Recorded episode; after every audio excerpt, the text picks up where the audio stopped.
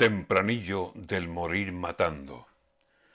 La bestia Vladimir Putin es un arma más que un hombre. Lleva la guerra consigo. La paz no la reconoce. Sueña un mundo de batallas donde las bombas son flores. Se obsesionó con Ucrania y ha enloquecido de golpe. Solo ve guerra, enemigos y pide muertes a voces.